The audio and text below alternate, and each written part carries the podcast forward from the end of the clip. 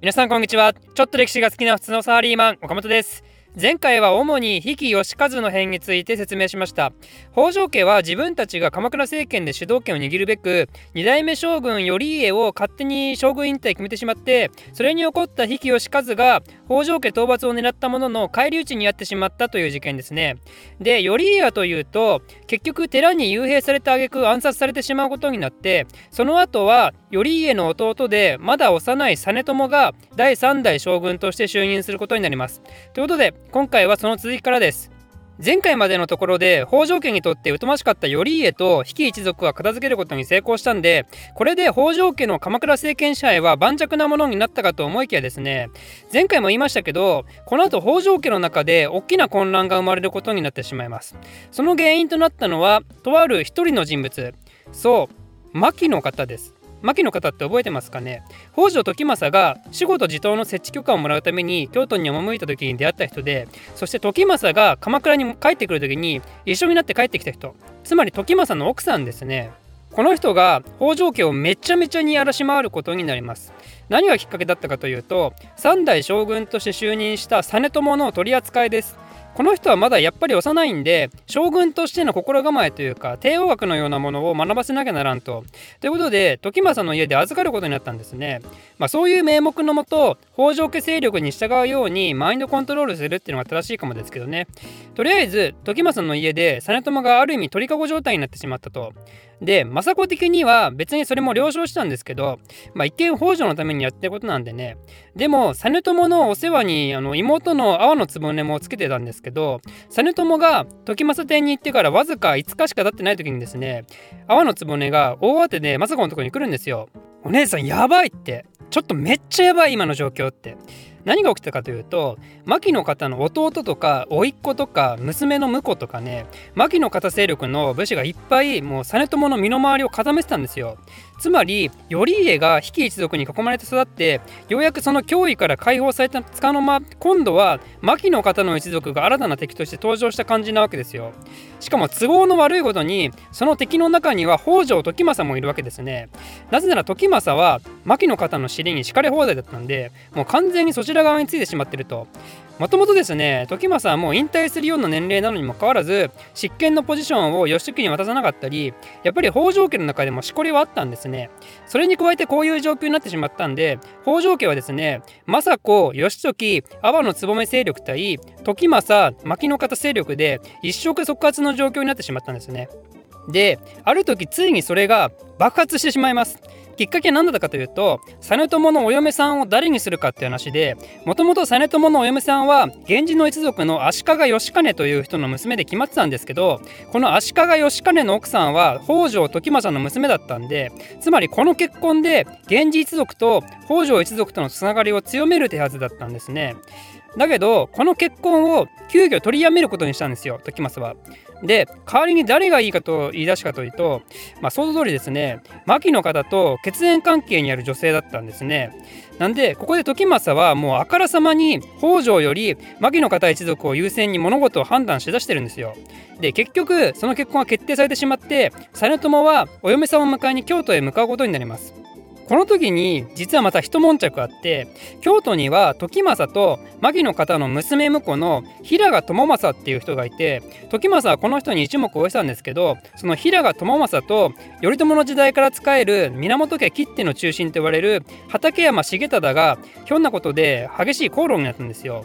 この喧嘩が起きたのは京都の平賀朝政の家の中だったらしいんですけどその場にはですねその実朝の奥さんを迎えるたびに同行していてで途中で病死してしまった時政と牧野方の息子の遺体があって自分の愛する息子の遺体の前でその目の前で口喧嘩を起こした畠山重忠に牧野方は激怒したんですね。ちなみに口論相手の、えー、平賀朝政はというとこの人は牧野方の娘婿でもあるんでなおかつお気に入りなんで牧野方は特に何も気にしません。で時政は牧の方に尻に敷かれるがままこの畠山重忠の討伐令を息子の義時に下したんですね。畠山一族って本当に鎌倉政権の中心なんであの前回の比企義和の変でも活躍した人物だしね。なんでこの命令にはかなり義時も驚いたんですけどでも時政は畠山家が北条家を討って鎌倉政権を乗っ取ろうとしてるみたいなことを言って今畠山を討たねば北条は必ず後悔することになるぞってこうずるいことを言って義時は結局それを真に受けて畠山一族征伐へと向かいます。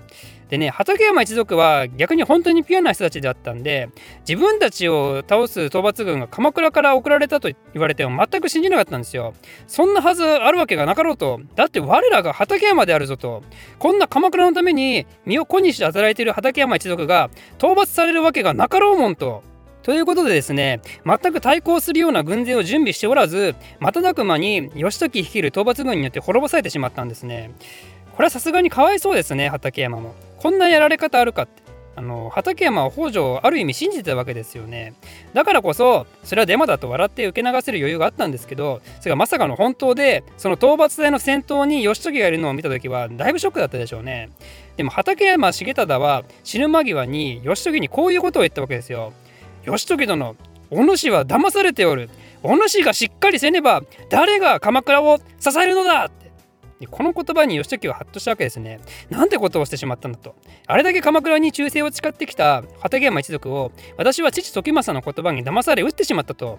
父時政あなたはもはや私の知る昔の父ではないもはや従うこと我慢ならんそしてその父をたぶらかし下道へと突き進ませた牧野方とその一党お前らこそ真の鎌倉の敵であるっていう感じで目が覚めてしまったわけですね。そして義時はこのことを政子にも相談をして政子も義時の方針を支持することとなります。その結果義時は牧野方勢力にいた一党を討伐したりあとは牧野方は実朝を殺して自分の娘婿である平賀朝政を次の将軍にするつもりであるみたいなとんでもないデマ情報も政子と一緒になって鎌倉の中に流しまくるんですね。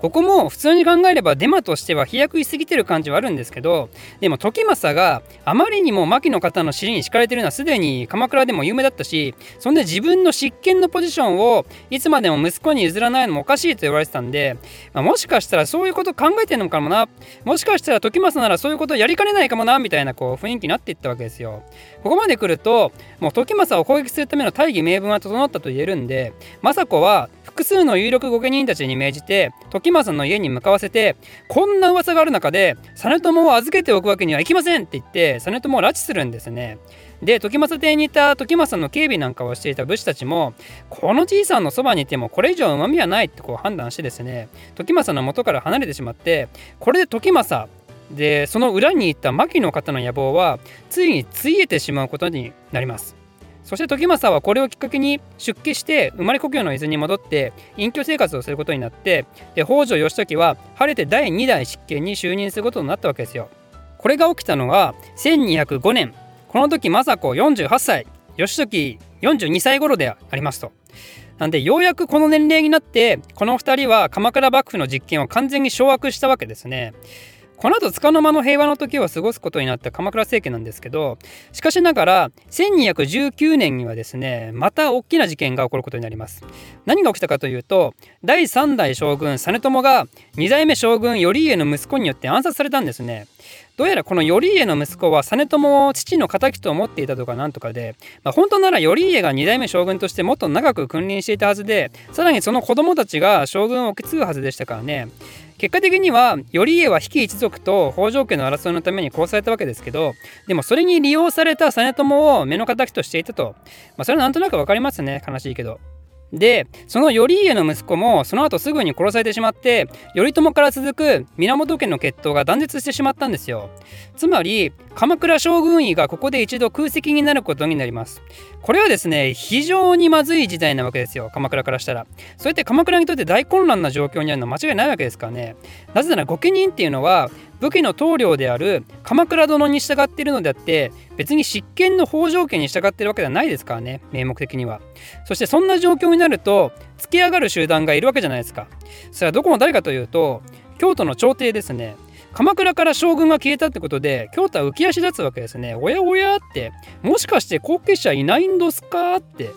つまり源頼朝によって奪われた政権を可能であれば奪い返そうと虎視眈々と狙ってるわけですよ。朝廷がまずどんなことをしてきたかというと実朝の弔問で鎌倉に来たついでにとある所領における地頭の更迭依頼をしてきたんですね。実朝殿に関してはご冥福申し上げる。あそういえばここの地頭ちょっとムカつくから変えてくれるかってね。守護と地頭の任命権があるのは鎌倉であるんでその鎌倉の任命に反して更迭を依頼してきたってことはつまり鎌倉の人事に口出しをしてきたということなんですね。これはめっちゃ調子乗ってるわけですよね京都朝廷はね。これに対してどう返答するか。鎌倉政権の中でも議論になります。京都朝廷の言うことを少しは聞きながら京朝体制で鎌倉幕府を継続させるかもしくは京都朝廷の言うことは完全に突っぱねて朝廷との対立覚悟で今まで同様強い鎌倉を目指すか。果たして北条政子そして義時はどちらを選ぶことになったのか、えー、今回はこの辺りとしておいてこの続きはまた次回説明したいと思います。次回最終回の予感です。チャンネルメンバー募集してます。チャンネルメンバーになると動画の先行視聴や動画テーマのアンケート投票ができたりそして私がただグダグダと喋るおかれきレイディオの視聴ができます。こんなメリット盛りだくさんのチャンネルメンバーはなんと月額190円から月額190円から参加できます。皆様のメンバー登録待ってるぜ。ではまた。